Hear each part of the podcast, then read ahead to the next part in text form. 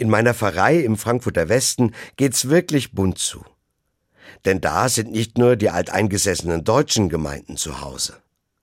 Bei uns gibt es auch die Gemeinden der Franzosen, der Italiener, der Eritreer, der Slowaken und der Ungarn. Sie alle haben bei uns ihre Gottesdienste und ihr Gemeindeleben. Wir nennen sie die muttersprachlichen Gemeinden. Denn dort haben Christinnen und Christen die Möglichkeit, in ihrer Muttersprache zu beten, zu sprechen und zu feiern. Ich finde das wichtig. Ich kenne das von mir selbst. Wenn ich etwas wirklich Wichtiges sagen will, tue ich das automatisch in meiner Muttersprache. Das ist bei mir Deutsch mit einem rheinischen Akzent.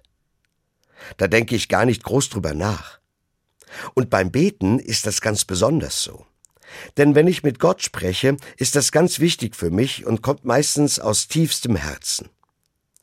Ein befreundeter slowakischer Priester hat mir einmal gesagt, beten kann man eigentlich nur in seiner Muttersprache. Dazu ist meine Muttersprache für mich auch immer ein Stück Heimat. Ich erkenne sofort an der Sprache, wenn jemand aus meiner Heimat kommt.